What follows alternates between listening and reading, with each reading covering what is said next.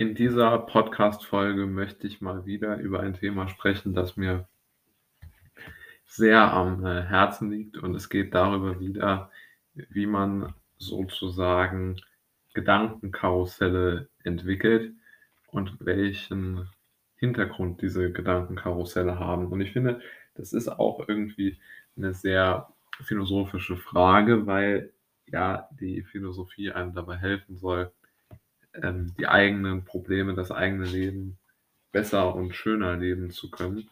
Und ich denke, wenn man nicht mehr dieses Problem hätte, dass eine schlechte Information ein großes, äh, eine, eine, eine, irgendwie eine schlechte Nachricht für einen selbst riesige Probleme auslöst. Ich denke, wenn man das hinbekäme, das wäre schon sehr, sehr viel gewonnen.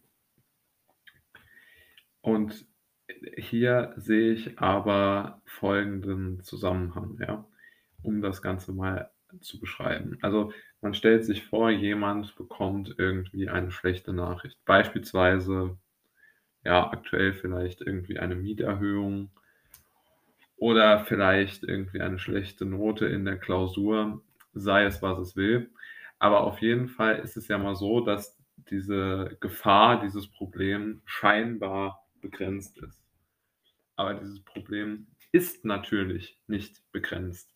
Denn man kann ja diese Probleme, insbesondere wenn man ein ängstlicher Mensch ist, kann man dieses Problem, diese Gefahr nicht auf die Gefahr, auf das Problem selbst reduzieren, sondern erweitert das dann auf alle anderen oder auf viele anderen Lebensbereiche. Also man entwickelt dann fortlaufend Szenarien für andere Lebensbereiche, die durch das Problem, durch die Gefahr hervorgerufen werden. Ne? Also durch die Erhöhung der Miete kann ich jetzt weniger essen gehen, dadurch verliere ich vielleicht irgendwie sozialen Anschluss, verliere meine Freunde, sitze dann allein in meiner Wohnung. Ja, also sowas ähm, wäre das dann. Oder durch die schlechte Klausur kann ich jetzt mein Studium vielleicht nicht in der gewünschten Zeit abschließen, habe einen schlechteren Lebenslauf, habe dann schlechtere Chancen ähm, in, in meiner zukünftigen Karriere.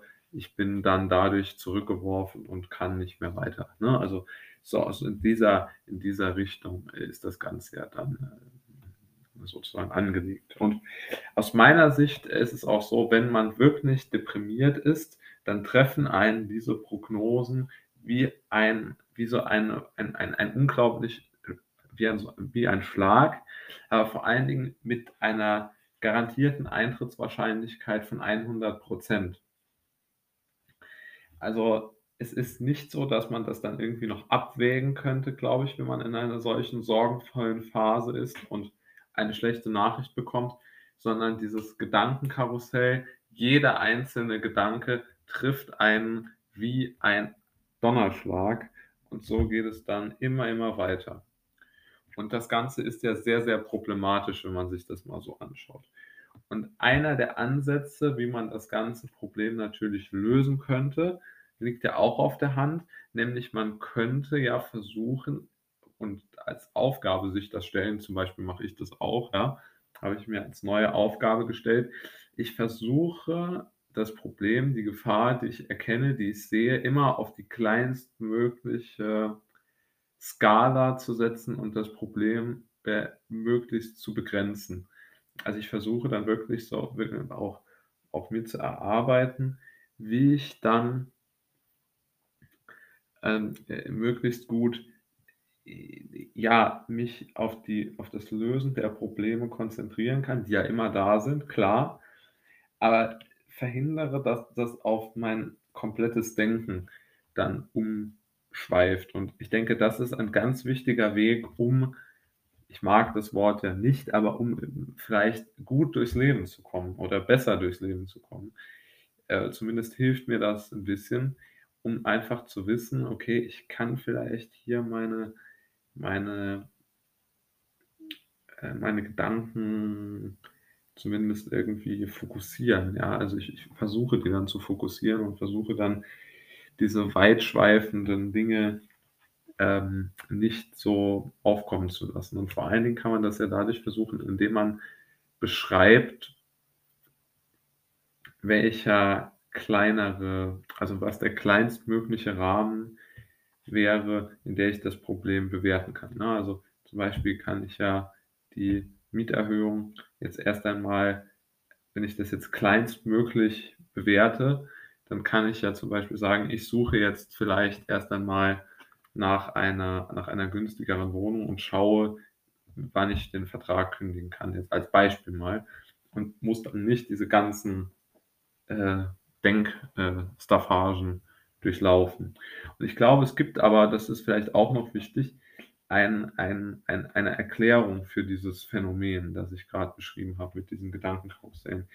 Denn der Wunsch ist natürlich oder andersherum, diese Gedanken werden ja hervorgerufen durch einen Wunsch nach einem Sinn, nach Erfolg, also ego-getriebenen Geschichten, ja? Also, man versucht, glaube ich, dann äh, man hat ja so seine seine Wünsche im Kopf und seine seinen möglichen Erfolgsfall oder was man sich einfach vorstellt für sein Leben.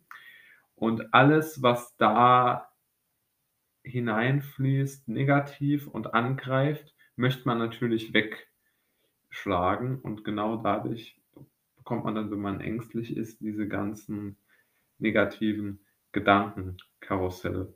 Und man kann auch aus meiner Sicht daraus ableiten, wenn man sich anschaut, okay, wenn ich solche Gedankenkarusselle habe, in welchen, ähm, Feldern tritt äh, tre treten dann diese Ängste, Gedanken, wie man's auch immer nennen will, auf?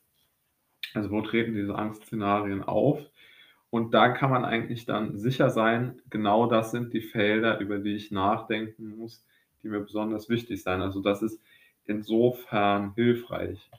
Und man könnte auch argumentieren, dass das vielleicht so in gewisser Weise ein positiver Aspekt von solchen, ja, psychologischen Betrachtungen ist, weil man dann ja doch irgendwo einen gewissen Sinn erkennen kann, weil man ihn ja selbst offenkundig sieht, sonst würde man dann ja nicht solche Gedanken sich machen.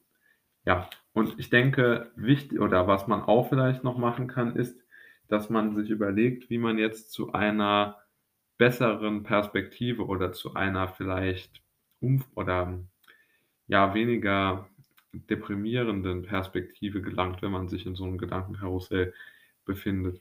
Und ich denke, ein Weg wäre, jemanden fragen Rat fragen, der aus natürlichen Gründen natürlich eine andere Sichtweise hat, aber mit dem Problem aus meiner äh, auf die gleiche Art und Weise vertraut ist. Ja, also, zum Beispiel, wenn man jetzt jemanden kennt, der zum Beispiel auch Probleme hat mit den Wohnungspreisen und den dann fragt: „Wie gehst du damit um?“ Also, dass man vielleicht da so 'ne so 'ne so 'nen Austausch hat und nicht sich alleine lässt mit dem Problem. Und ich denke, dann ist vielleicht auch noch wichtig dass man sich selbst ein Problem auch zugesteht und dieses dann aber vermutlich je nach der Schwere und der Brutalität dieser Angstgedanken schwierig. Aber ich denke, sich so ein Problem auch mal zu genehmigen und zu sagen: „Es ist okay, dass ich das habe und ich ich versuche es irgendwie hinzukriegen“, das ist ja auch schon eine Aufgabe. Und dieses, äh darauf